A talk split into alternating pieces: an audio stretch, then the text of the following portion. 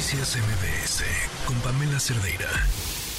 El eh, caso de mm, Andrea es uno de tantos otros casos en los que de pronto los hijos desaparecen, quien se los lleva es el padre y tocar y tocar y tocar puertas de las autoridades se convierte en un verdadero via crucis.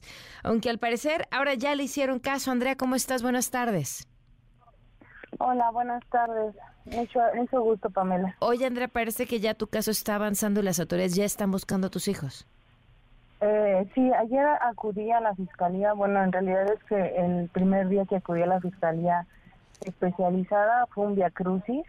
Pasé 18 horas en la agencia del Ministerio Público.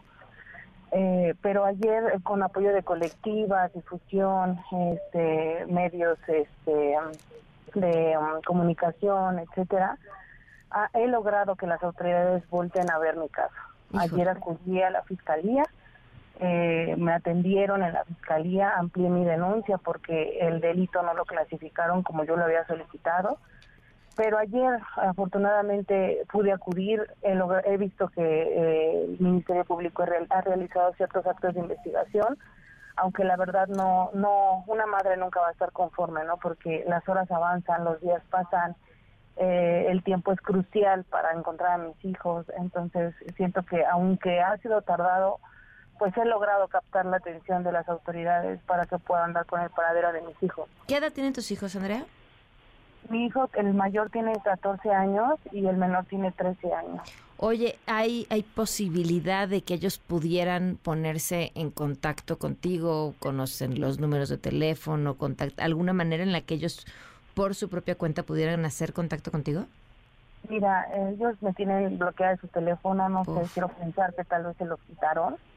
Me tienen bloqueadas de los teléfonos. El grande sí se sabe mi número de memoria eh, el chiquito no, no, no me consta que se lo sepa, pero ellos no tienen redes sociales, nunca, o bueno, cuando vivían conmigo no tenían redes sociales. Oye, ¿y ¿qué, pasó con la escuela? No van a la escuela.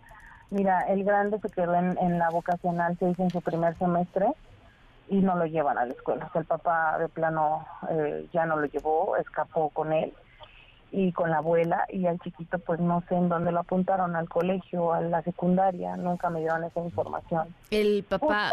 ajá. Ajá, justo es un acto de investigación que pidió la Fiscalía a la Secretaría de Educación Pública que arrojen el registro de dónde están estos niños. Por supuesto. ¿Te estás preocupada por su seguridad? Muy preocupada, muy preocupada porque ellos están siendo víctimas de esta violencia vicaria también que he sufrido por este agresor vicario durante tanto tiempo el, papá nunca se acercó a ellos, yo tengo una guardia y custodia definitiva ya decretó un juez y él empezó a convivir 15 días antes de que esta esta sustracción pasara, de repente los llegaba a ver, ¿no?